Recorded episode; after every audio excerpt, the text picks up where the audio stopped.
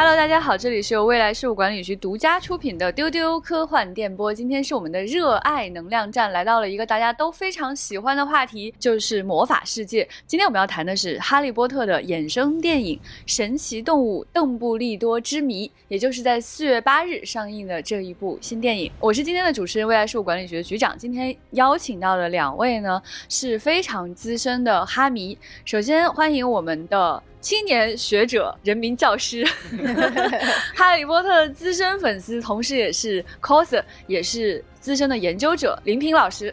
大家好，我是林品。另外一位呢，就是我们的主笔船长。大家好，我自己呢也是哈利波特的资深粉丝，我非常非常喜欢这个系列的作品。那我们三个呢，刚好也是一起提前看了这部影片，所以我们做了大量的功课，今天想要来跟大家分享。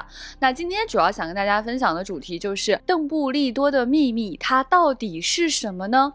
哎，看似说这个标题跟电影的标题是一样的，嗯，但是在看电影之后呢，可能相信你都会觉得有点困惑，邓布利多的秘密到底是什么呀？回来之后，我们惊喜的发现啊，它这个 secrets 是加 s 的。那根据我们对书的研究，对前七部电影的研究，以及这三部电影，以及未来即将上映的两部神奇动物，加起来全部的研究，我们今天来透过几位的热爱。给大家深度的分析，那么邓布利多的秘密们到底都有哪些呢？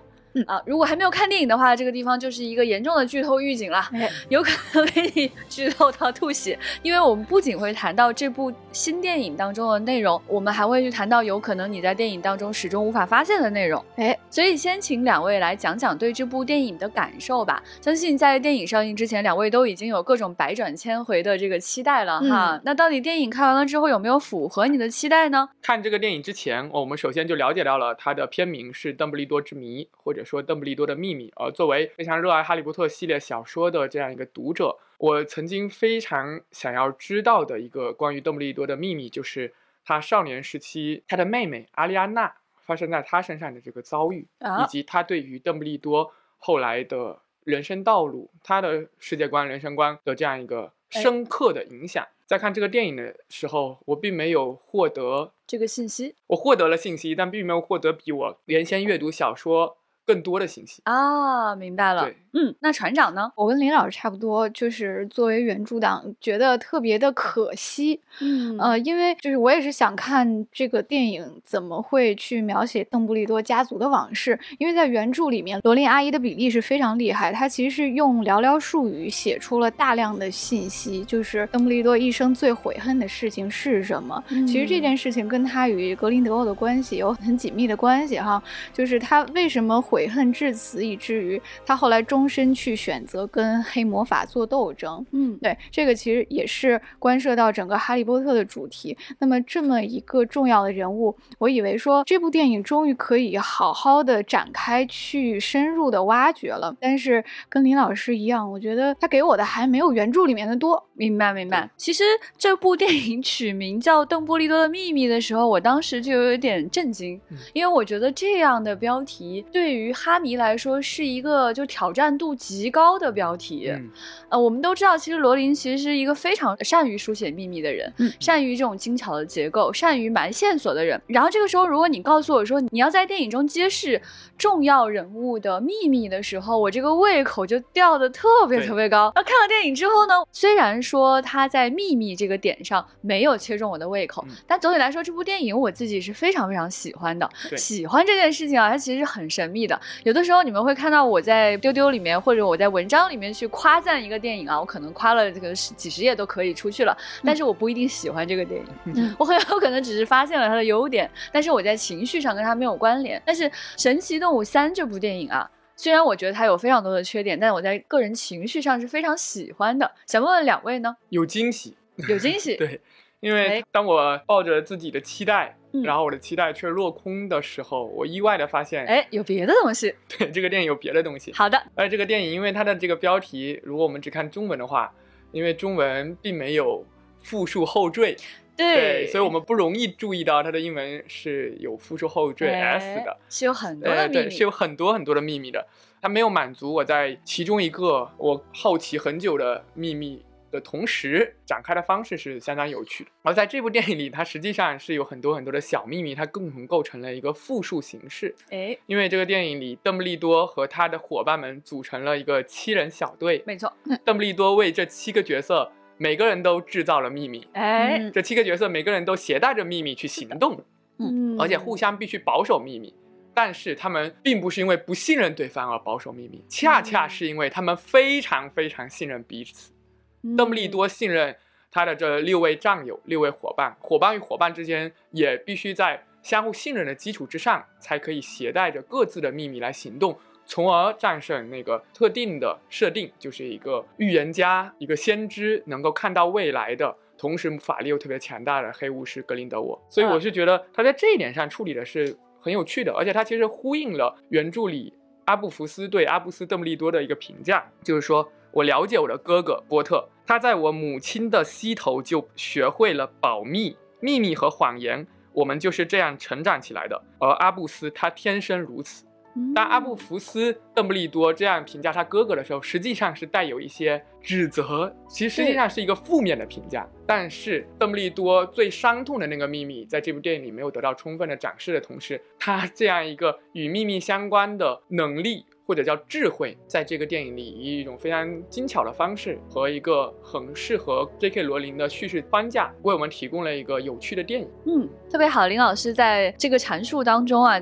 不仅讲了自己对这个电影的态度，而且告诉了我们这个电影的主线故事。这个主线故事呢，其实就是邓布利多分配给六个人不同的小秘密，然后制造了一种能够对抗预言的一种战斗模式，对，呃，从而取得了胜利。嗯啊，所以我们就知道说这里面会有很多很多的秘密，并且林老师告诉我们说，就是在原著当中啊就有这样的描述，就邓布利多这个人天生就是很会干这种事。嗯，那么等一下我们会大家抽丝剥茧的来讲，到底都是哪些秘密。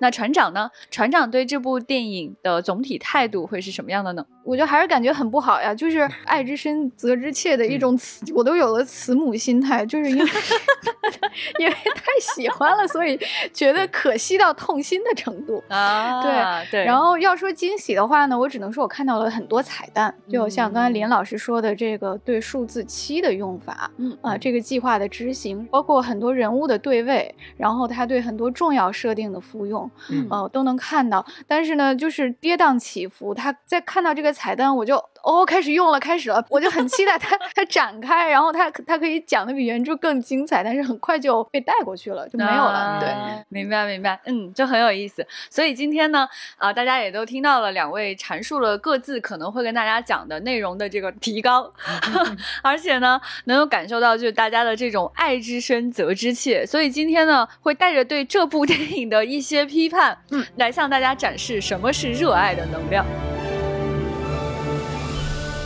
所以首先呢，我们来到这个主题啊，我们来谈谈邓布利多的秘密门加 S。那这些秘密在这部电影当中展现出来的第一个是什么呢？那第一个秘密呢，我觉得应该就是大家认为的。可能是个秘密吧，但是我感觉特别公开的，怎么说呢？一件事儿，嗯，对于哈迷来说，对于熟悉哈利波特系列的朋友们，特别是熟悉哈利波特系列衍生出来的同人文化的朋友们来说，根本就不是一个秘密。这怎么是秘密？这是大家都知道的事情。但是对于叙事情境当中，电影里的那些人物角色来说，太是一个秘密了。特修斯想都想不到，居然还能有这种事情。对，纽特的哥哥被带去见邓布邓布利多的时候，邓布利多跟他讲了这个秘密，当。是他好震惊啊！我们心里想，全世界只有你一个人不知道吧？对对对，但整个魔法世界都不知道，麻瓜世界的这些电影观众都知道。麻瓜世界，至少麻瓜世界里阅读过《哈利波特》系列小说的读者都知道这个。都知道了，只有你不知道呢。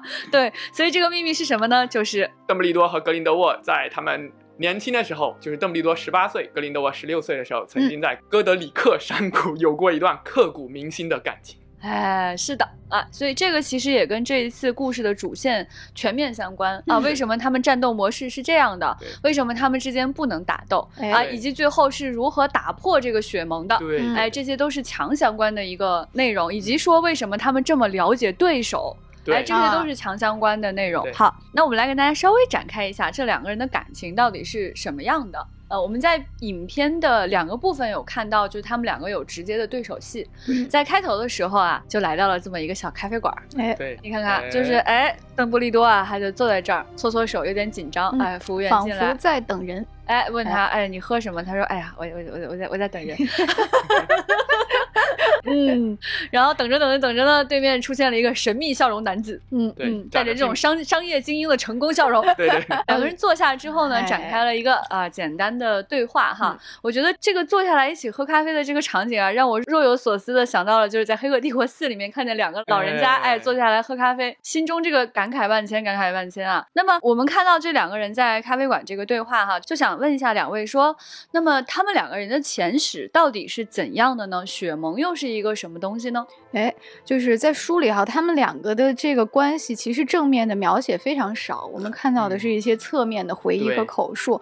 那么最初就是邓布利多在十八岁那年的夏天，哎，一个上学，哎呦天哪，十八岁那年的夏天，我的天，我上头了，好奇怪的感觉。邓布利多七年级毕业的时候，对，就是十八岁的夏天，就是暑假。哎，遇到了说隔壁有一个外国学校也来度假的一个，也是一个天才的少年。哦哟，哎，刚刚被外国学校开除的天才少年。哦，哎，然后呢，这个两个少年天才就惺惺相惜，然后他们有一些共同的大计划，为了更伟大的利益而建立起巫师对于麻瓜的统治秩序，新的秩序。嗯，不是巫师隐藏起来，然后东躲西藏，躲避麻瓜可能有的对于巫师的迫害，因为在。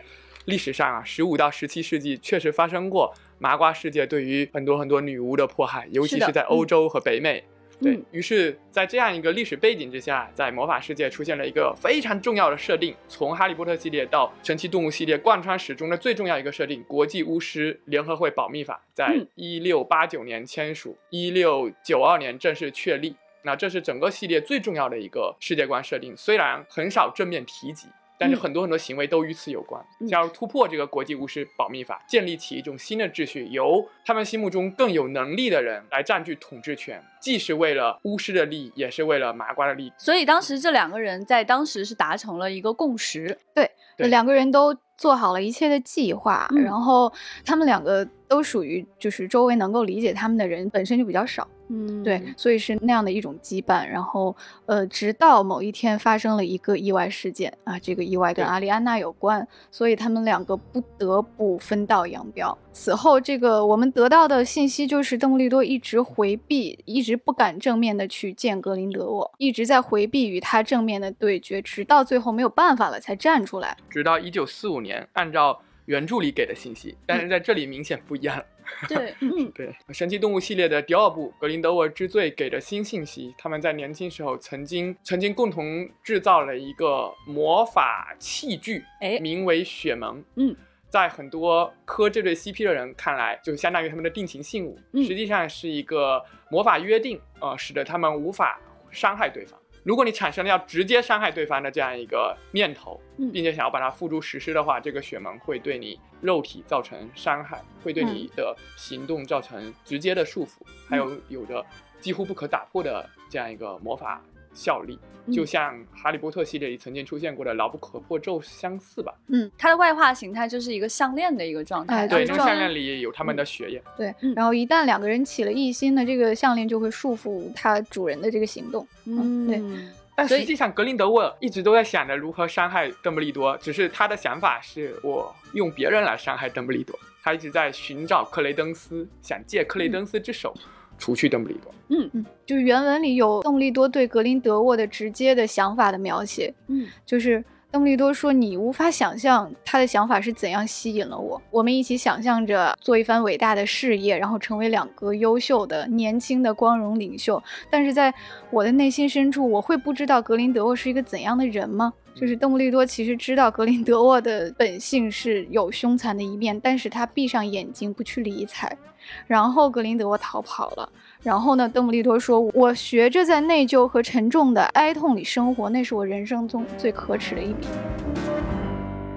那么时间就来到了这个咖啡馆。我们在咖啡馆里面看到格林德沃对邓布利多表达了说，两个人当时是达成了一种高度的共识，他们要一起去重塑这个世界。嗯，但邓布利多对他说，当时之所以做那些事情，是因为我爱你。那么，呃，在这个场景当中，我们看到了一种非常梦幻的、美好的一种对话的状态。嗯那李老师觉得这个对话是真实发生过的吗？很多人觉得它是真实的，嗯希望它是真实的，但我看起来很像是一个回忆，对吧？对，嗯但我个人的观点，它不是真实的，因为它的转场方式很奇特，就是现场里所有的人物都消失了，嗯，只剩邓布利多一个人，然后整个嗯。场景从非常丰富的英国街头的麻瓜咖啡馆变成了一个纯白的场景，接着起了火焰嗯，然后转场到在猪头酒吧的窗边的邓布利多，嗯一个人望着窗外，好像刚刚是陷入到一个白日梦似的幻想当中。啊，我个人的感觉是这样，因为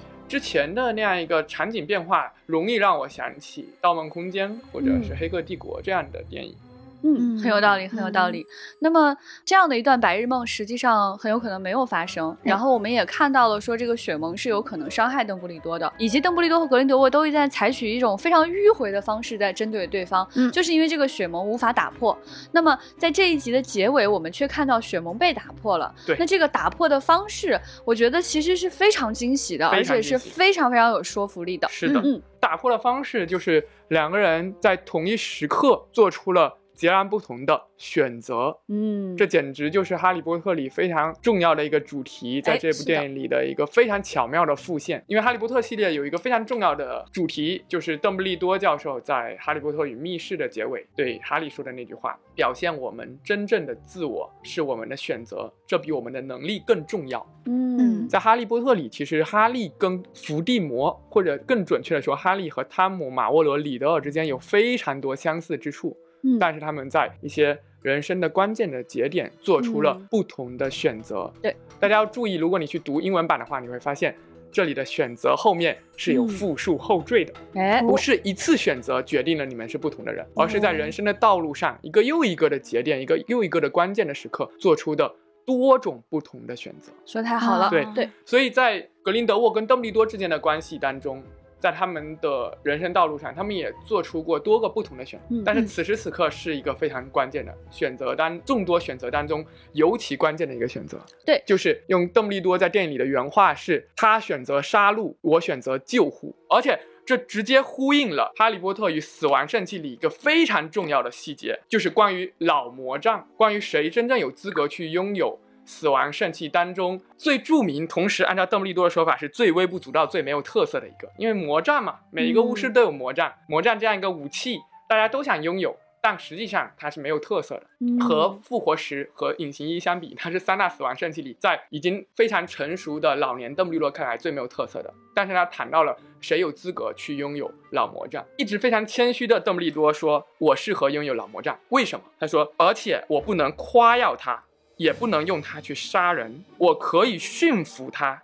使用它，因为我拿它不是为了索取，而是为了拯救别人。”哦哎这是邓布利多在整个系列最后的关键对话。所以在两道光交汇的时刻，我们就看到这个雪盟中间的这个容器破碎了。对嗯啊，所以这个时刻就是最重要的，他们两个人打破雪盟的时刻。对，嗯因为他们原来是有相同的选择，嗯我选择和你歃血为盟，嗯嗯，我选择和你结成这样一个约定，我们不去伤害彼此，不去伤害对方。此时此刻，他们是心意相通的，此时此刻他们做出了共同的重要的选择。嗯而雪门打破的时候，就是他们在同一瞬间做出了截然不同的选择。所以说这次雪盟的打破，我们其实是比较满意的。哎，对，因为我们都知道雪盟的打破是过于困难了。对，我们甚至都不抱希望，说你到底想用一个什么样的方法能够令我满意，能够来说服我呢？哎，嗯结果我觉得这次是真的做到了，对选了一个特别好的方法，而且这个方法在原著当中绝对的有迹可循，在这一刻充满了说服力。对，所以，那我们来看看第二个秘密，邓布利多还有什么样的秘密呢？在电影当中有一个表现的比较强烈的秘密，就是邓布利多的家族有一个孩子，对，这个孩子就是在前两集当中就已经出现了的克雷登斯。奥瑞利乌斯·邓布利多。对那么这个孩子的来历，来给大家讲讲吧。这个比较 奇怪的新设定要怎么讲对？，是不是令船长非常不满意的一点，也令我非常不满意，非常非常令我令我很气愤。来讲讲，嗯，他是阿布福斯·邓布利多的孩子，而且是年仅十五岁的阿布福斯·邓布利多，在他的母亲刚刚去世，按照原著的设定，他满心想的都是如何在母亲去世的情况下，更好的照顾那个。因为被麻瓜虐待而变成默然者的可怜的妹妹阿丽安娜·邓布利多的那个特别的夏天，她居然和一个没有任何文学铺垫、没有任何文学描写、没有任何介绍、没有任何的伏笔的一个不知名的女性，至今依然我们不知道她名字的女性，是的，发生了爱情，不但发生了爱情，而且发生了直接的肉体关系，孕育了一个孩子。后来她又把这个母子俩相当于抛弃了，嗯，忽视了，遗忘了，然后这个孩子就流落到了。美国，然后大家就能够在《神奇动物一》里面看到极其有破坏力的默默然。对。对，这个就是来自于这个孩子，他讲的就是说，当你拥有呃强大的这个魔力的潜能，对。啊，但你又没有办法很好的表达出来，尤其是被受到压制的时候，对。那么他来到的是一个麻瓜家庭哈，这个麻瓜的这个家庭呢，就领养他的人非常的凶恶，完全不愿意让他表现出任何魔法，而且是一个一直在追查巫师的痕迹的这样的一个人，所以他在这样的的环境当中长大，受到了极度的压力，然后出现了一个能。能量巨大的默默然，破坏力极强，以至于格林德沃一直在找他，希望能够借助他的这种暗黑的力量去对抗邓布利多。对，默默然是一个在原著小说里有过提示，嗯，就是因为他对于阿丽安娜的描写，其实为后来塑造默默然这种新的呃神奇动物做好了文学铺垫。嗯嗯，就是你拥有魔法天赋，但是你。可能因为某些童年的创伤，某一些人生早期的刻意的压抑，嗯。导致魔法天赋无法正常的施展，而是转化为了一种精神分裂式的存在，会在一些受到刺激的情况下爆发出来。对，所以来跟大家梳理一下，大家刚刚可能听到了很多的人名啊。首先，校长邓布利多大家都知道了哈，那么他叫阿布斯·邓布利多，那么他有一个弟弟叫阿布福斯·邓布利多。嗯，哎，然后他的在十五岁那年生下的这个孩子呢，他自己应该是不知道的。在不知道的情况下，这个孩子就流落出去。那么这个孩子呢，就是拥有默默然的这个人，大家称他为克雷登斯的这个人，也就是闪电侠的扮演者。对对，同一个人。嗯，所以那这里面还有一个重要的人名呢，就是阿丽亚娜。那这个人呢，是呃邓布利多家族的妹妹。对，我们在前情当中可以知道的就是说，他的妹妹是曾经拥有默默然的一个人。那么就是讲说，他的妹妹没有办法很好的表达自己的魔法，所以产生了这样的一种东西。嗯，那。这个克雷登斯呢，其实他家身上也继承了这样的一种能力，甚至可以说是演变成了一种非常可怕的力量。可怕到什么程度呢？因为纽特作为一个神奇动物的专家。他有专门讲到这个默默然呢，它其实是只能存在在很小的孩子身上，因为它会伤害这个人，它会让他死亡，所以很少有人能活过十岁以上。对，以至于说，因为有这样的一个普遍信息的存在，格林德沃一开始并没有发现这个已经接近成年的孩子，嗯，他身上怎么可能去拥有默默然？怎么可能是他一直在找说克雷登斯是不是还有一个妹妹或者一个弟弟？嗯啊，所以大家在第一集当中就看到了这个令人有点困扰的啊，怎么会有这么多人？的 一个信息，说白了呢，就是邓布利多的第二个秘密是什么呢？就是他有一个他们家族曾经不清楚的流落在外的一个大侄子。对，大侄子。对我还在想应该怎么称呼他。是是是。所以邓布利多秘密之二，大侄子。对，但是他这里相当于吃了两次设定。第一个，阿丽安娜是十四岁的时候死的。嗯嗯。然后克雷登斯已经成年了。嗯。对，但是在一定程度上圆了。因为邓布利多家族和一种神奇动物存在着特殊的魔法联系，而那种神奇动物拥有一个特性。那个神奇动物就是凤凰，因为凤凰它的眼泪可以疗伤，凤凰它可以浴火重生，而且凤凰在古埃及的神话里的原型还是不死鸟，嗯，所以它似乎有一种帮助巫师延续生命的这样一种独特的魔力，可以拥有一种战胜死亡的独特的魔力，让邓布利多家族的两个默然者活过了十岁。在这个电影里，如果你一定要去圆的话，其实好像是能圆回来的。但是令我非常不满意的是，我心目中的阿布福斯应该不是这种人。因为阿布福斯在原著里用阿布斯的话说，是一个我的那一个脾气暴躁、没有文化但比我优秀的多的弟弟。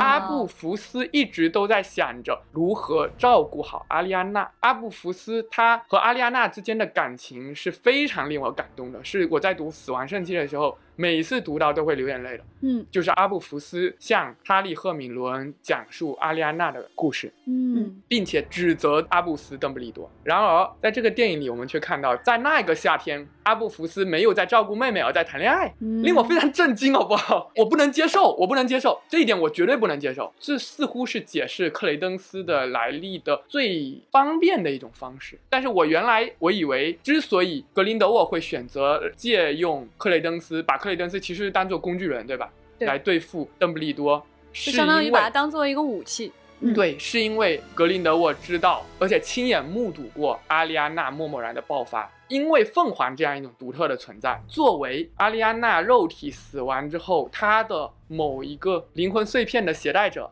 被凤凰携带到一个不知名的未知的人物身上，一个婴儿身上，然后在凤凰的保护之下，在克雷登斯的体内成长。我原来的设想是这样的，而凤凰我们知道还有一个特点，什么？能够携带非常重要的物品。对在哈利波特系列里，他曾经携带过风月帽，携带过格兰芬多宝剑，对还把哈利、金尼、诺哈特教授他们带离密室。对所以我们当然可以给他增加一个设定，他可以保护默默然这样的存在。当然，他的本意不是保护默默然，而是保护阿丽安娜。默默然跟阿丽安娜已经结为一体了。我原来是这么以为的，现在他告诉我。真相就在表面，最容易猜到的就是真相。就是想了特别久，琢磨了特别，多，然后都给他圆上了。肯定会有反转的。嗯，我觉得格林德沃说你就是邓布利多家族的成员，那么真相肯定他不是邓布利多家族的成员，他需要一个反转。没想到格林德沃说的是真的，哎呀，格林德沃太诚实了，格林德沃没有秘密，格林德沃不是一个骗子。然后呢，但是这样其实阿布福斯人设崩塌了。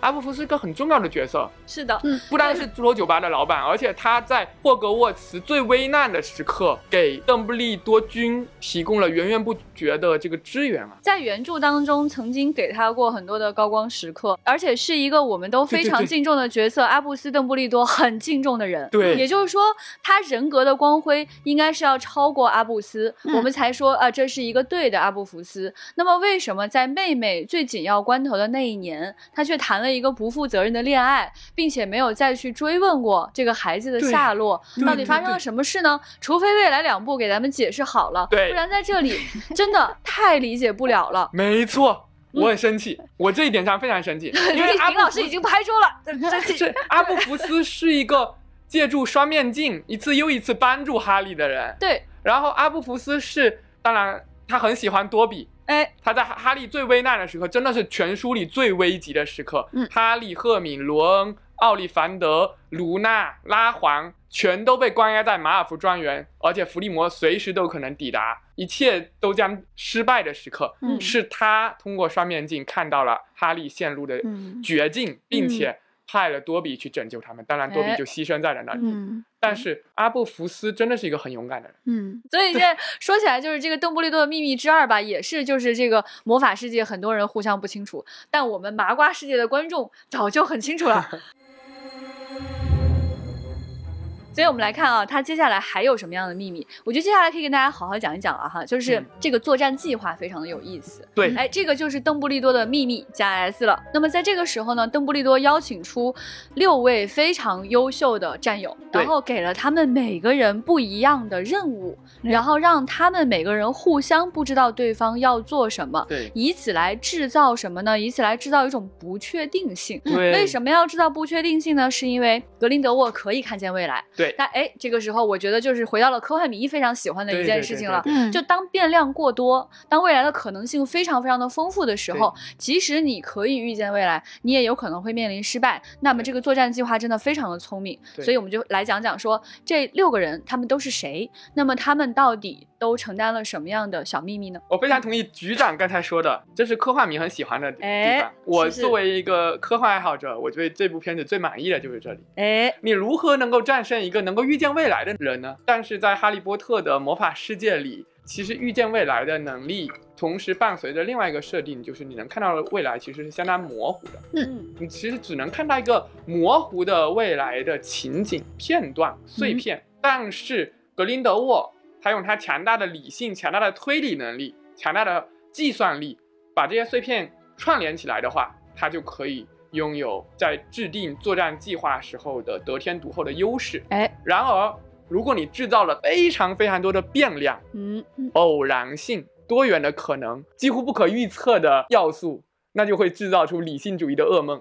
对 对，我明明看到了这么多相关的信息，但是这些信息之间的关联我却无法确定。哎，是的，因为这些信息的携带者之间都不知道对方要去干什么，有可能会做什么，所以这个关联性又被他强行打破，这个就变成说邓布利多的秘密发散出去了。哎，而且他制造了一些非常有趣的反差，这些反差让格林德沃更难预测。哎，接下来会发生什么？对，所以这就说到了我们在这里面的一个非常重要的，我觉得几乎就是男主级戏份的，对，就是真男麻瓜，哎，对，就是这个 Kowalski，就是大家在第一季当中就看到了哈，一开始就跟纽特相撞，在银行遇到了这个 bakery，这个怎么说，就是烘焙师小胖子，哎，那么这一位呢，其实在这一次呢，也给被邓布利多从那个面包房里面给揪出来。嗯啊，并且送了他一根没有心，就是其实并不能真正使用的魔杖。对，而作为一个麻瓜，他确实也没有办法挥舞任何的魔法。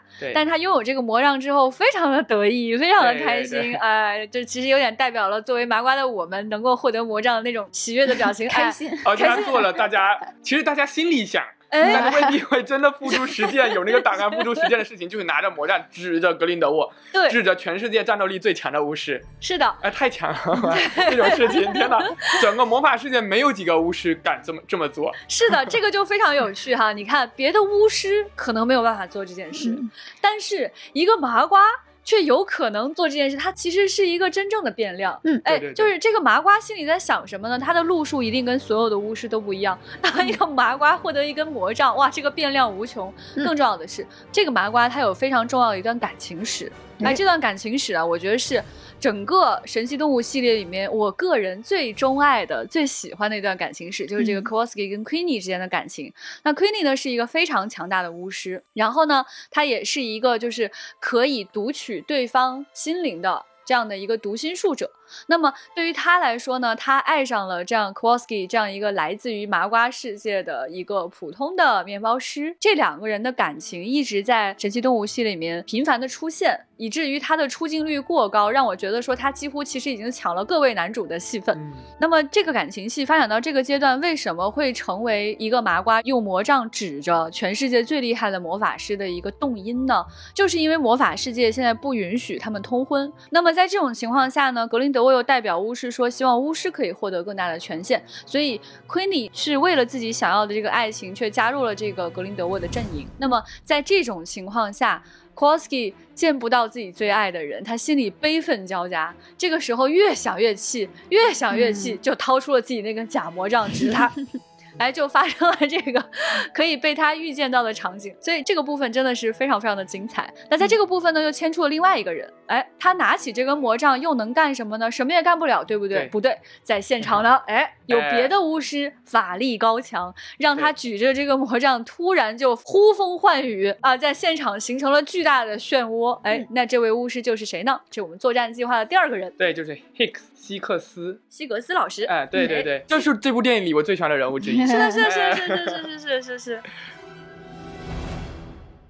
他的魔法特别的有想象力，嗯，对，既是设定上的想象力，也是电影作为一种视觉艺术，在制造奇观方面的这个想象力。他这次就是魔法担当了，真的是，因为在原著里有一个很重要的人物，但是在电影里戏份过少，令我。有些遗憾，就是代表智慧的学院 啊，拉文克劳学院的院长，呃，魔咒课的教授弗利维。对，在原著小说里，弗利维也是一个很有趣的人物，对吧？但是电影因为时长的原因，嗯，没有给他很多的戏份。然后此时我们看到了一个魔咒课老师，哎，能做哪一些，甚至连邓布利多都。没有向我们展现过的神奇的事情，可太好看了哎！而且他身上不仅有弗利维的影子，还让我想到了李乔丹，就是《哈利波特》里面的那个魁地奇解说员。因为其实我在希克斯身上看到了一种很有趣的幽默感，还有他那个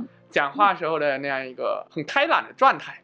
其实他其实是让我想到了李乔丹和李乔丹最好的两个朋友弗雷德乔治。嗯，因为弗雷德乔治他可以给烟花创造出各种各样的戏法。对，大家可能还记得他们两兄弟放的这个大烟花吧？特别的漂亮。然后在这部电影里面是希克斯让书籍这个。最代表拉文克劳，最代表人类的智慧，人类的智慧的这样一个事物。焕发出非常多样的光彩啊，展现出很太漂亮、很迷人的这样一个视觉形态。所以他在出场的时候，一开始去找这个 Kowalski 的时候，他想带走这个人。嗯嗯。哎，你就看到特别美妙，他打开了一本书，对，然后这个书悬在空中，开始迅速的翻页，对对。哇，然后两个人旋转就进入到这个书，就消失了。对对。哇，书就掉下两页，书页就落在下面。我当时就觉得简直太美了，这个场 景。没错。尤其是在刚刚我们谈到那个场景，这个麻瓜举起魔杖的那一刻，哈，哇，当时那个惊天地泣鬼神的现场场面，全部特效都给了希格斯教授，都给了希格斯教授帮助的 科瓦斯基。嗯，对，就他举着魔杖都已经被转晕了啊！现场各种打雷闪电，然后在最后他俩想要逃走的时候，希格斯教授又扔出了书页，对，我们就看到两个人啊，就踏着一层一层的书页走到了一起，对对，最后消失在了空气中。对，而且那个书页还形成了一种结界，就其他人释放的那个恶咒没法伤害到科瓦斯基。真的是太漂亮了，太强大了。当时我心里就想，我以前看的《哈利波特》真的是小孩玩的魔法呀！你看看大人都在干什么？对对对，对。所以就是虽然是一个新角色，但是其实弥补了特别大的一个遗憾，就是我们不能在原著和以前的电影中看见魔咒课老师各种各样厉害的魔法，或者说我们很少看见大人是怎么打架的。对对对对。这回这位希格斯教授充分展现了这方面的魅力。对呀，所以这次啊，我觉得大家就是如果说想去电影院看呢，看的就是希格斯教授的成年人的打架，哎，绝对会弥补你内心的缺憾，而且绝对不会令你失望。而且我们可以想象哈，在未来两部电影当中，这位成年人还可以施展什么样的魔法？哇，我觉得好期待。角色，哎，看起来是。他和纽特哥哥的那一场搭档戏也非常的精彩，这个就来到了我们第三个人，纽特的哥哥，唯一一个不知道雪萌，现场感到非常震惊的一脸懵逼的这一位哈，邓布利多对他来说确实有个秘密，哎，就是这一个。那么纽特的哥哥这一次呢，当然他也是，我认为啊，他也跟我们所有的观众一样，完全被希格斯教授给迷晕了。我是觉得他们俩在。不丹的那场战斗戏非常哎，这就是船长讲到这一段非常帅气的双人战斗戏，哎，大人打架，哎，太精彩了，哇，这个现场，对，两人被这个格林德沃的格。林德沃的手下围困在一个十字路口，然后你就看到所谓的这个巫师的大人打架哈，就是根本不需要念出咒语啊，都是无声咒，然后两个人分别举起魔杖，背靠背刷刷两下，然后屋顶上的所有敌人都被干掉了，哇，特别精彩，就是有的人被甩出去了，有的人被封印在墙里。对对对，有的人被打倒在地。最精彩的是啊，在现场啊，还有几只特别可爱的神奇动物。对，那个小鸟应该是球盾鸟，好可爱。那个小蓝鸟在地上走来走去。那么我们在这里看到的这场成人战争啊，我觉得大家不要错过啊！我有那种西部枪法的那种感觉哈，特别的精彩。而且两个人本来相互之间应该没有那么熟哈，但他们很互补。突然你就觉得两个人双剑合璧，有没有？对对对，真的很互补。因为我觉得西格斯。是一个很幽默、开朗、有想象力的人。哎，然后呢，特修斯刚好是一个非常严肃、严谨、严标准的魔法部官员。对，魔法部官员和魔法学校的教授，然后两种不同的性格，此时碰撞在了一起。哇，火花四溅！哎，这两个人之间的这个情感，我觉得非常的含蓄，这是我非常喜欢的一点。他们两个人的那个人物情绪的处理，是我觉得真的是成年人的感情。就他们并没有就是在一般电影当中那种两个人的对视啊，或者说了什么呀，这些都没有。从头到尾，他们两个人之间的这个感觉，这种张力，完全来自于这种无言的信息。没错，哎，而且没有任何的过分的绚烂的铺陈，就是刚刚我们说这种突然之间就。双剑合璧的这种默契，对默契以及在最后呢，就是在参加这个 Queenie 和 Kowalski 婚礼的时候，两个人突然出现，也没有说什么，也没有给出解释，就是一起出现了。对对对，啊，那种两个人站在一起的那种和谐感，给了我们很多的信息，嗯但却什么都没有说。我觉得这个非常非常 British，就是非常非常的罗琳 阿姨。对对，哎言有尽而意无穷。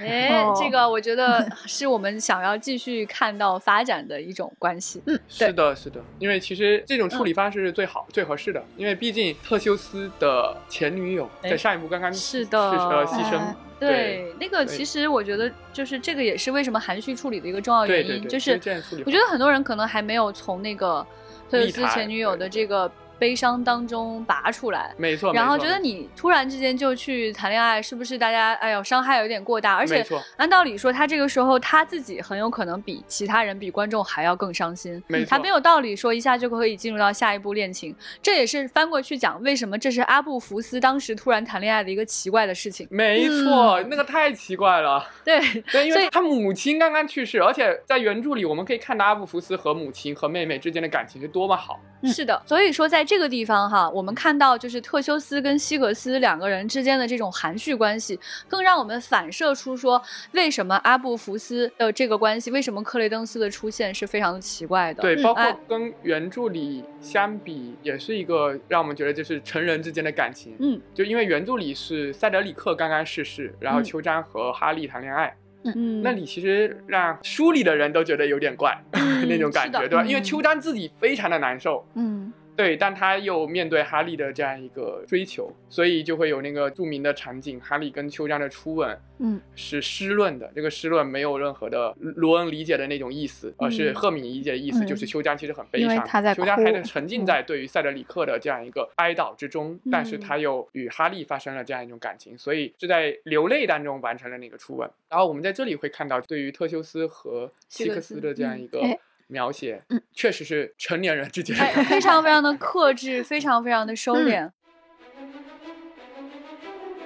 就是说，为什么特修斯的感情在这里处理的相对含蓄？就是讲他这位前女友是已故前女友。这位已故前女友呢，就跟这一次出现的这一位来自法国的黑人巫师卡玛之间，其实是一个有血缘关系的一个状态。对对所以其实也给了这位巫师出现在这里的一个强大动因对，因为他的妹妹被杀死了，因为他的妹妹在上一集被格林德沃杀死了，也就是大家熟知的那个燃气灶圈那个部分之后发生的事情了。对，所以来到这里呢，这位巫师呢，他也领到了任务，成为了邓布利多的秘密的其中的一位。哎，对，但是他的戏份有点太少，对实际上他他到底在干啥我都没看。双面间谍。对哦他领到的任务就是假装去找格林德沃向他投诚，在最后的时刻突然反水。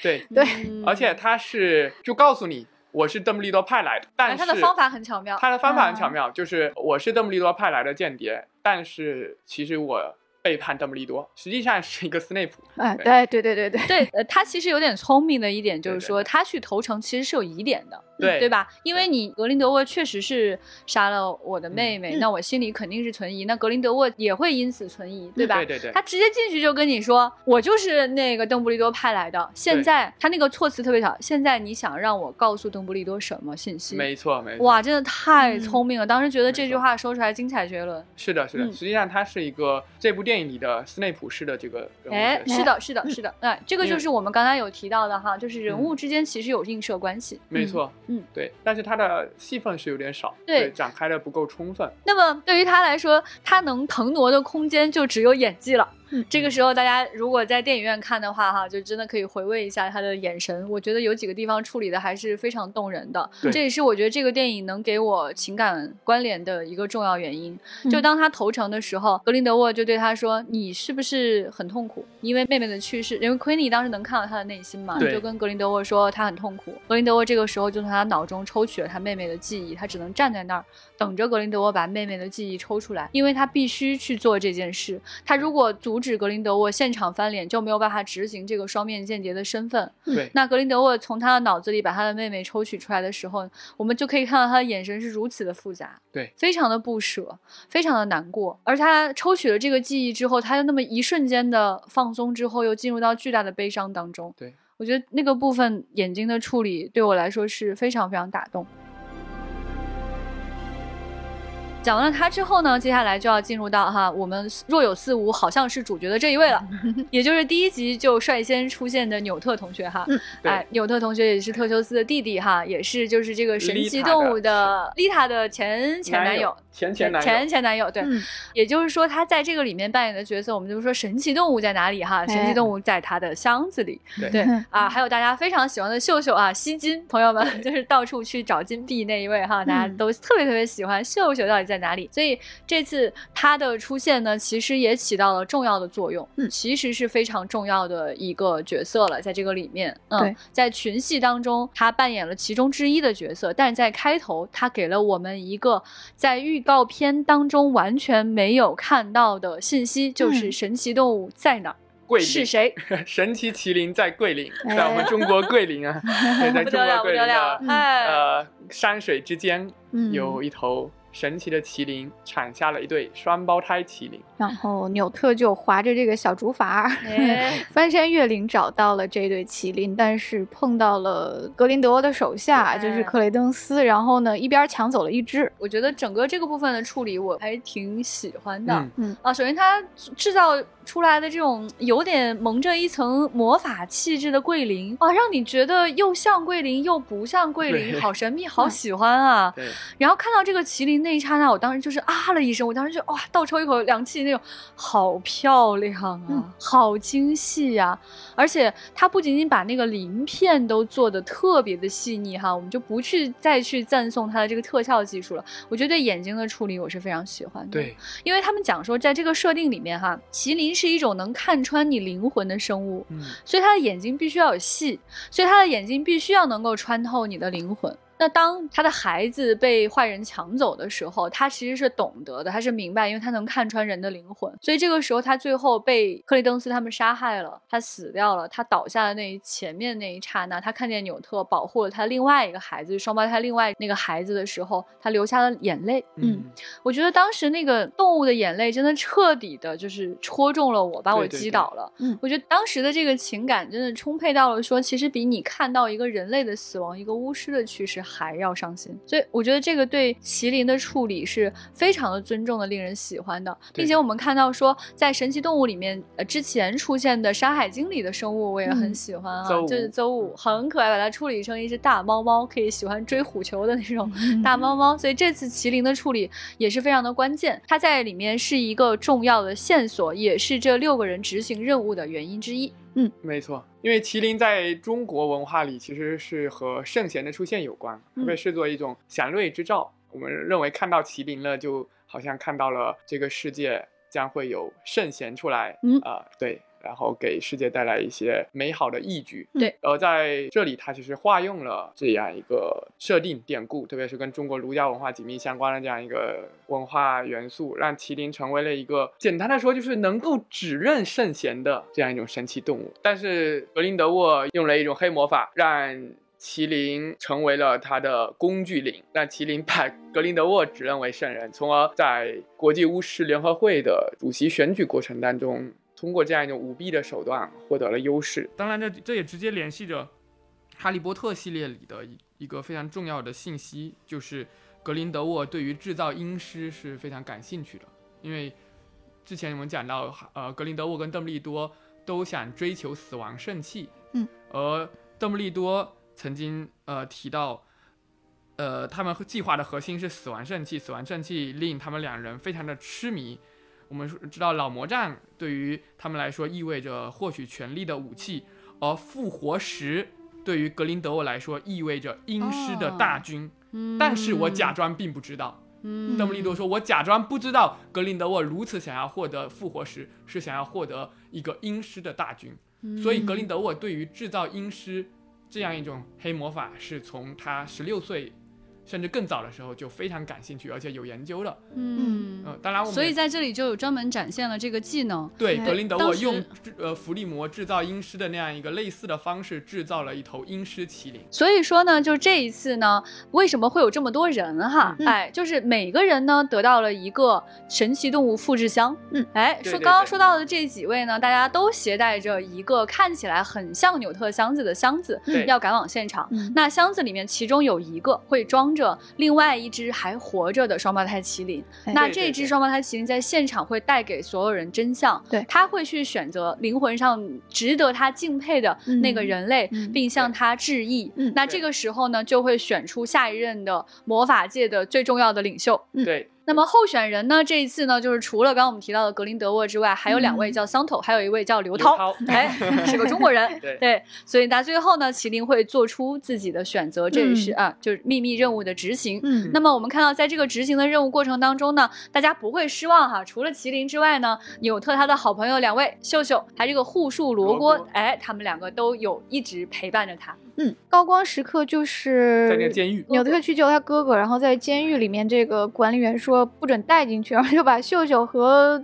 魔杖啊，还有护树罗锅一起关在了箱子里面，然后纽特就出现外面那种小隔间，哎，带小带个小锁那种，对对，然后就出现了我们在预告片中看到的一幕，就是他们遇见了另一种神奇生物，就是大蝎子。啊，在这个监狱里的用于看管犯人的一种，出现了邪恶的生物。啊，一种凶猛动物，然后就追着他们兄弟两个，然后这边这个秀秀和护树罗锅就把锁给弄开了，就拖着这个魔杖去救纽特。最好笑的就是他们俩即将相遇的那个秀秀已经逃出来了，然后呢，这个护树罗锅要从上面掉下来，你眼瞅着两个人就要相遇了，就要相遇了，结果秀秀从来不让人类失望的，就是他去抓了金币，没有去救他的朋友。对，他那个镜头语言处理的非常的巧妙。对，就是他在镜头上，你看两个人就是要去抱住对方了，然后那个还慢镜头，你就哇，好唯美啊，两个小动物要抱在一起了，这就啪抓住了他的金币。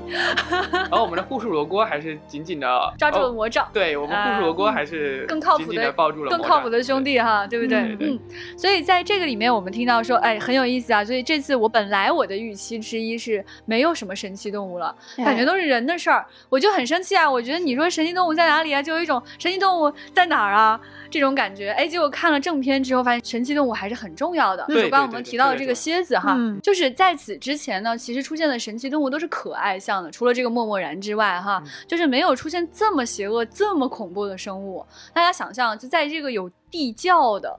这样一层一层的阴暗的世界里面，有一个看守犯人，并且会吃掉犯人的生物，而且是个蝎子，而且他还有他很多的子子孙孙在里面。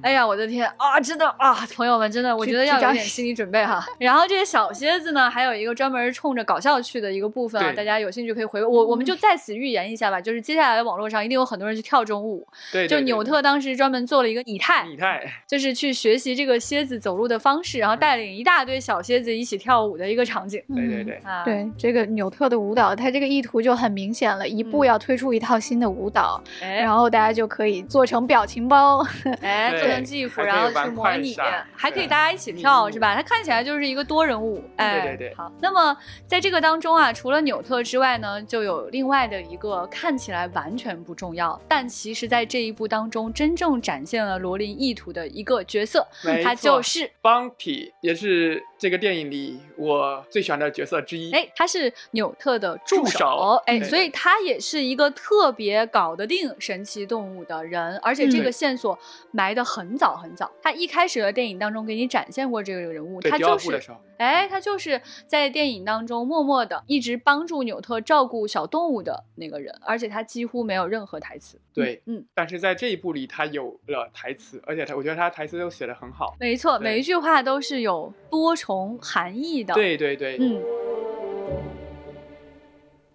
在分配任务的时候呢，邓布利多给了每个人一些物件，嗯，比如刚刚我们说的这个麻瓜拿到了魔杖，那么邦蒂呢，他拿到了一张纸，他打开看了之后，表情非常的震惊，然后这个纸就自己阅后即焚了，对对对，哎，也就是观众这个时候作为我们啊，我们确实哎觉得邓布利多你又搞了一个秘密。对，其他人呢也都不知道他要去干什么。那么，那么后来呢？他其实的执行的这个主要任务就是隐藏在人群当中，不被你看见。对，直到最后，当所有人都绝望了的时刻，当贾麒麟已经宣布格林德沃获胜的时候，这个人他穿着当地不丹这个地方当地的衣服，突然来到了现场，打开了箱子。对，而且他其实带走了那个真正的纽特的箱子。对，让纽特很不适应。纽特还在邓布利多面前表现出了这种不适应，而邓布利多告诉他，拿走箱子的人是你绝对可以托付的人。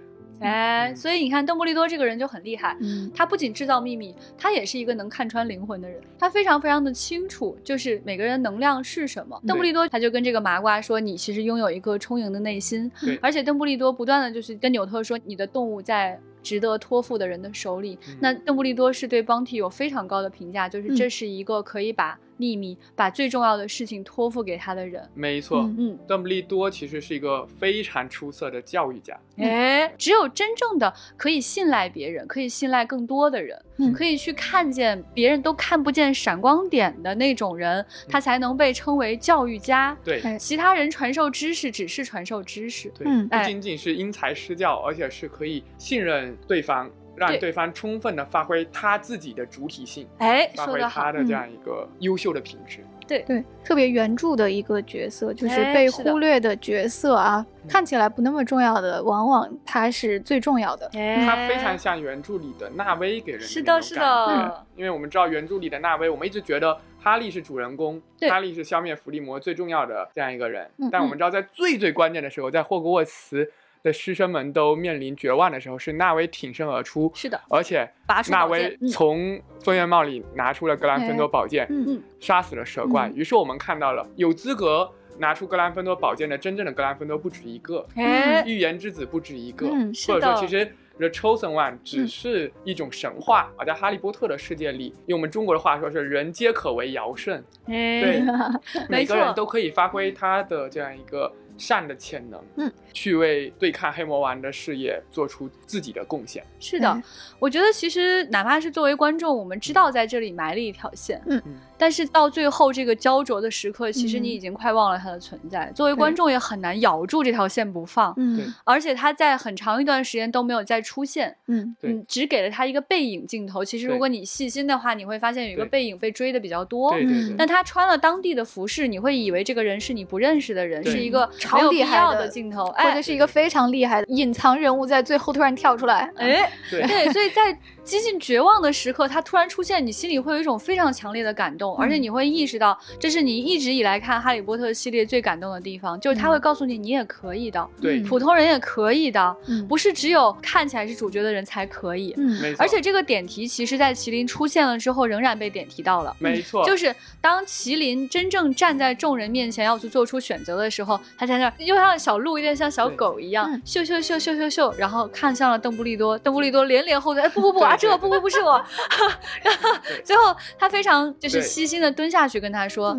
还有其他人的，也对，所以这个时候，我觉得他真的是体现出了这种教育家的风范，跟他相信说不是只有一个人可以，而现场确实很快找到了另一位，就是另外一位参选的女性领袖桑托桑托斯。对，这这其实是哈利波特很令我感动的一个地方。所以呢，在这个电影和原著里，其实都可以看到，说这个坏人哈，他总会因为被他认为不重要的这些人而付出代价。刚讲到了这个主线剧情的这七个人哈，这七个人我们可以视作是邓布利多的作战计划的秘密，嗯，对，视作第三个大秘密。那么在这个影片当中，其实还包藏了第四个秘密，而这个秘密其实，在哈利波特的原著当中也有所呈现，可能也是两位，包括我，我们都觉得处理的不够好，还不如原文描述的。呃，在当时的各方面，包括视听语言的处理，都令人失望的，没有展开的一个重要的秘密。就是邓布利多家族的这个妹妹，嗯，阿丽亚娜的秘密。就是原著之所以我们觉得写的非常精彩啊，是因为就邓布利多一开始为什么要决定参与格林德沃的计划呢？其实一部分很大的原因是因为他的妹妹的存在，因为他的妹妹是这个一对是一个因为麻瓜而导致成这样的状态，就是他们家的一个被隐藏的孩子，所以他觉得，呃，可能我帮助格林德沃建立一个巫师不用再四处躲藏的世界，从而就能够帮助我的妹妹。对，然后他跟格林德沃分道扬镳的契机也是因为妹妹，因为他们兄弟在争吵，说就邓布利多想要和格林德沃去巡回演讲，哎，啊，去召集他们的追随者，但是阿布福斯突然闯了进来，然后提醒邓布利多，你不能这样带着妹妹到处走，这样的话他对他妹妹是非常不好的，非常不安全的。嗯，在这样的争吵中爆发了最后的那个悲剧，这仨人都不知道这个妹妹到底是怎么死的，对，三个人都有愧疚，都害怕。知道真相，说是我导致了这个妹妹的死亡。与此同时，还有一个非常重要的分歧点，不仅仅是妹妹死亡，而是格林德沃用钻心咒来虐待邓布利多的家人。按照原著里给的信息是，阿布福斯说格林德沃用钻心咒虐待阿布福斯，而阿布斯试图阻止他。而按照哈利在那个岩洞里看到邓布利多喝下毒药，嗯，喝下伏地魔给他准备的毒药，然后陷入了最恐怖、最痛苦的回忆时候，他所听到的那些信息是邓布利多看到了格林德沃在伤害阿布福斯和阿丽安娜。这意味着什么？意味着虐待这种行为不仅仅会发生在麻瓜对于巫师的迫害上。同样可能发生在巫师对巫师或者巫师对麻瓜的迫害上。嗯，所以邓布利多会说，格林德沃失去了控制，他性格里的那种东西，我其实一直有感觉，却总是假装没发现的那种东西，此刻突然可怕的爆发了出来。所以在这部电影里，其实我们看到了格林德沃确实喜欢用钻心咒，因为他用钻心咒来虐待了科瓦尔斯基，他用钻心咒来虐待了麻瓜。嗯，所以阿布斯原来是觉得麻瓜虐待巫师。所以我要改变这个秩序。后来发现，为了实现这个目标，可能采取的手段是与那些虐待阿丽安娜的麻瓜相似，甚至更恐怖的手段。对。所以他突然意识到，我不能为了一个更伟大的利益而不择手段，而采取一些不正义的手段，是的，是非常可怕。所以说，就是在这次电影当中啊，就是当裘德洛扮演的这个阿布斯·邓布利多在追溯自己的妹妹是怎么死亡的时候，嗯，他就讲说，当时的这个现场就是他跟阿布斯两个人就打起来，旁边格林德沃坐在那边哈哈大笑。这个时候他妹妹死了，他担心。他觉得有可能是自己，他害怕是自己。对。那么这么一个重要的时刻，实际上是他巨大的悲痛的来源，是我们看见了邓布利多之所以成为邓布利多，之所以他这么去行事，之所以他去帮助别人、爱别人的一个重要的时间节点。嗯。但在电影当中的呈现就这么一句话，甚至在视听上都没给我们看见更多的闪光的地方。就过去了。对，裘德洛是个优秀的演员，但在这里没有给他发挥的空间，没有机会。对，这很奇怪，因为我觉得裘德洛是绝对可以承担把这个地方演得非常深入的这样的一个重任的。对。但为什么在这里却处理的如此轻描淡写？哈，我觉得这个确实是令原著党很难接受的一件事情。而且电影的摄影，就像局长说的，他的视听语言上也没有特别的没给处理。对，什么都没有，所以这个地方真的非常的奇怪。要说邓布利多的秘密哈，这种除了作战计划之外，难道内心最阴暗的、最害怕的那件事，不不才应该是他的秘密吗？对，而且原著已经几乎已经把作业写好了，就摆在这儿，就是你就这么整行不行？对，这个邓布利多一生的悔恨，他到底怎么悔恨？原著里写，哈利终于知道，邓布利多照魔镜看到的不是收到羊毛袜子做礼物，他看到的是一家人还。活着。站在一起，包括他好像没有直接这么说，但是我们可以推测。推测，对对对，包括他死去那晚在岩洞里，他是怎么哭泣着恳求幻象中的格林德沃说：“你不要伤害我的家人，你来伤害我吧。”包括也是资料还是推测出来的，说邓布利多的伯格特是，就是他最害怕看到的东西是那也是推测阿丽安娜的尸体，也是一些粉粉丝理论吧。对对对。但我觉得这些资料、这些充沛的情感、这些铺垫都可以为。电影所用对，还有哈利在哥德里克山谷看到的那样一个墓碑，墓碑上写着“珍宝在何处，心也在何处”。嗯嗯，对，那是坎德拉·邓布利多和阿丽安娜·邓布利多的墓碑。是，所以说在看到片名的时候，我们回到一开始我们的情绪当中哈，在看到片名的时候说邓布利多的秘密，我们脑子里面想象的一定是一个很可怕的事情，嗯，一定是一个没见过的。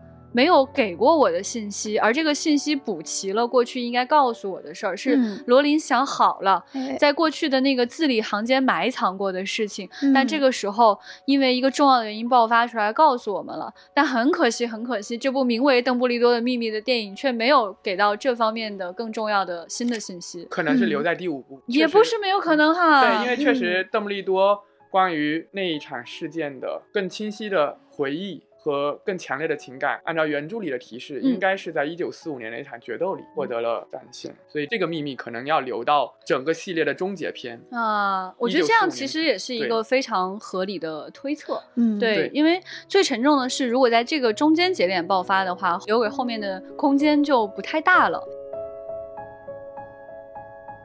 我们今天其实跟大家讲述了说这一集《神奇动物三》。邓布利多的秘密它到底都有哪些秘密？然后通过这个秘密呢，我们还跟大家讲述了这些人物的关系，嗯啊，讲述了故事的主要的剧情以及我们觉得非常重要的一些看点。嗯嗯，稍微意犹未尽的是啊，在整个叙述的过程当中，有两件事非常值得关注，一个是有一些人物关系写的真的非常的罗琳。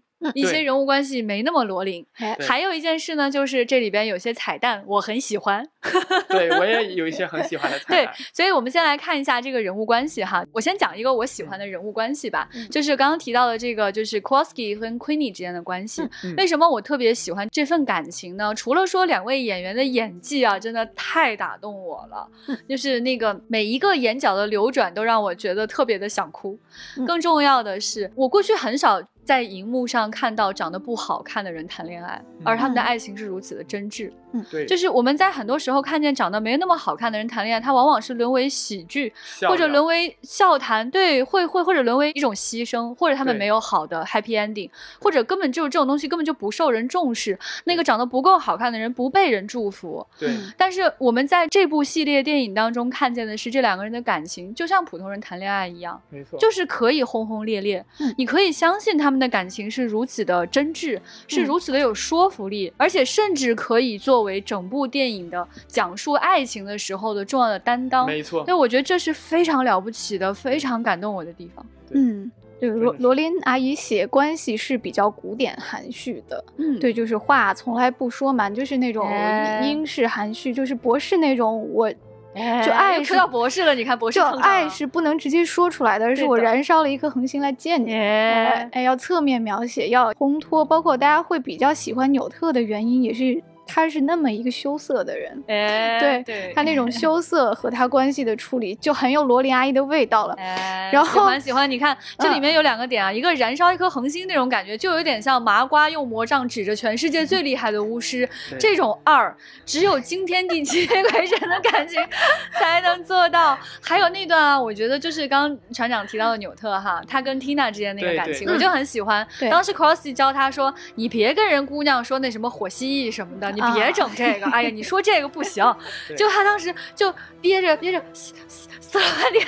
姑娘姑娘说火蜥蜴啊，哟哇！我当时，我天哪，真的那个两个人眼神对上，就是像在黑暗当中的一团火一样。他两个人都非常知道对方在说什么。那这种含蓄的感觉，我觉得他爆发出来那种力量非常有张力。对，包括这个邓布利多跟格林德沃，就为啥这个关系耐琢磨呀？就是天才的惺惺相惜，然后因为更大的外部原因不能相容，那道不同。不相为谋，就去毅然转身。但是到最后的时候，两个人在晚年都流露出了悔意，然后包括在意象上，两个人都葬身于高塔。对，这个是罗琳阿姨的笔法。然后比较可惜的就是，哎，这个电影 当中就，嗯，是吧？我觉得，嗯，就当时吧，就是这个两个人突然摸着对方的小心脏，然后。扑通扑通的跳的时候，当时我心情很无语啊，这个有一种糊脸的感觉，就走过头了。和和我读《哈利波特》系列，或者是读像《三十五分猫头鹰来信》这样非常优秀的同人小说相比，在文学性上是 对，其实应该是说他俩用用眼神是吧？用用某种行为，就包括这个雪盟的打破，就是非常非常棒。当一个人要保护，一个人要杀戮的时候，对吧？这个就是很妙。但是两个人本来要掐起来的时候。突然只听见了对方的心脏，这又算是什么呀？更好笑的是，邓布利多走的时候，格林德沃甩出了一句高中生式的对话，说：“现在谁会爱你啊？” 这就台当时我就很崩溃啊！啊，这个是吧？那你们俩都年纪这么大了，怎么说这种话呢？啊！那这部电影当中啊，我觉得还有一个可圈可点之处，就是它真的有一些彩蛋。这些彩蛋呢，我虽然知道就是电影片方在开会的时候决定了的，并且打算搁置我的事儿，但是呢，我就是想笑，我觉得好棒啊！哎，彩蛋之一呢，我觉得就是那个我们刚刚讲到特修斯跟西格斯哎双剑合璧的时候，这个其中这个箱子打开，哎，有一个箱子，哎，里面是什么呢，朋友们？是啊，有书，有面，有科瓦斯基里面的是面包，还有一个箱子是有很多魁地奇的用球。当金色飞贼飞出来的那个时刻，我当时觉得你隔着我，你想让我笑，当然就是还是好，还是好好笑。但还最重要的是，呃，那些面包突然之间，哎，无限复制，无限复制了。这其实是《哈利波特与死亡圣器》里面一个非常重要的咒语，曾经发生在。古灵阁的地下金库里啊，哈利、罗恩、赫敏他们去寻找赫奇帕奇金杯的时候，面对的其实是伏地魔莱斯特兰奇那方势力所施加的咒语，但此时是邓布利多使用的，对一个无限复制咒，突然淹没了格林德沃的手下们啊，然后对那个非常的精彩，同时也勾起了很多对于哈利波特系列的这样一个。美好的回忆，而且这种战斗力非常的可爱啊！对对对，就是一个是来自于麻瓜世界的面包，各种各样的面包，哇，非常体现人物特性。另外一个呢是书，啊，是希格斯教授那种非常漂亮的魔法的书，哇，这个现场的这个场景真是乱作一团，但是我们心里充满了喜悦。哎对，被成千上万个甜甜圈淹没，好开心啊！他 这个复制咒使用的确实是很有趣，很巧妙。麦格教授呀，我一直在等着看麦格。教授，来来来，但我挺不满意的。我一直在等年轻的麦格教授能有一两句台词，哎，那真的给我了。就是在这个阿布福斯的这个猪头酒吧，跟阿布福斯拌了两句嘴啊。这个麦格教授的 嘴巴还是很厉害，但是不是特别过瘾吧？没有我想象中的那种啊，麦格教授会说的话。我觉得在，我觉得在这部电影里，麦格教授就像他那个台词是给邓布利多代课嘛，嗯，他就是一个代课的工具人，然后被 Q 的工具人。他是一个强塞的彩蛋，但他其实是一个破坏了原著的设定、原著世界观设定的那样一个内在一致性的吃书的彩蛋。对，有点失落。嗯，对，因为麦格教授以他的年龄不应该出现在这个时间点，同时麦格教授应该是变形课的老师。嗯，按照原著小说，此时此刻霍格沃茨的变形课教师是邓布利多。但他其实就破坏了这样一个设定，嗯，他破坏了设定之后，为了让麦格教授出现，邓布利多就变成了教大家如何对抗博格特的黑魔法防御术的教授。嗯但是如果大家不这么在意世界观设定的前后一致性的话，那当然能看见麦格当然还是开心的，是不是？对对，而且这次我们还在电影当中呢看到了我们梦回霍格沃茨，哎，来到霍格沃茨呢，尤其来到那个大厅，哎呀，小小的小孩子们哎正在吃饭啊，科尔斯也加入了大家这个吃饭的行列。哈，然后啊，就看到教授跟学生一片祥和，脑中也想起了应该有的那个 BGM，相信各位脑中也开始出现了这样的 BGM。嗯，就是这样的场景呢，我觉得真的是看一万遍也不会腻。即使说，就是这也是为什么说这个电影它有缺点。有吃书，有做的不好的地方啊，也有那种令人搞笑的完全不罗琳、不英式的台词、不英式的恋爱。嗯，但是在情绪上呢，还是勾起了我很多美好的情绪的。哎，在这样的时间节点，很多你身边的店员都还没有开。嗯，但我真的非常想去劝大家说，这个电影一定要看一看，看一遍不行再看一遍，不然你到时候会有些遗憾，说，哎，当年我怎么没有在电影院看这样一部电影呀？嗯，对，这样一个序列，它继续延续。续下去，在今天的这样一个历史时刻上映的就是这样一部不够完美但还不错的《神奇动物三：邓布利多的秘密们》。对，不够完美，但真的很不容易。哎，是的，所以今天非常感谢两位的分享哈，呃，也欢迎大家来给我们留言，来讲讲你对《神奇动物三》里面哪个东西最喜欢，哪个场景最喜欢，哪个人物最喜欢，或者哪个地方的设定你觉得他没整清楚的地方，都欢迎大家来给我们留言。哎，各位如果是《哈利波特》的深度粉丝的话，也欢迎跟我们一起来预测后面两部电影有可能会讲什么样的故事。嗯。我们看到一则消息，就是四月七号，另一位藤子不二雄漫画家去世了。那么也是时候跟大家来讲讲哆啦 A 梦这个 IP 了。这位刚刚去世的藤子不二雄是谁呢？他就是哆啦 A 梦作者藤子 F 不二雄的一位挚友，有很多人推测他也参加了哆啦 A 梦的工作。那么两位友谊至深，他们也一起创作了很多的漫画，所以我们也很想在这样的一个时间呢，来给大家谈谈哆啦 A 梦里面曾经描述过的友谊。那这样的友谊又是如何印证了两位藤子不二雄在现实中的友谊的呢？在下周二我们会更新一期节目，船长长。小静和我来跟大家聊聊哆啦 A 梦的友谊，哎，所以谢谢两位，今天就是这样喽，拜拜，拜拜，拜拜。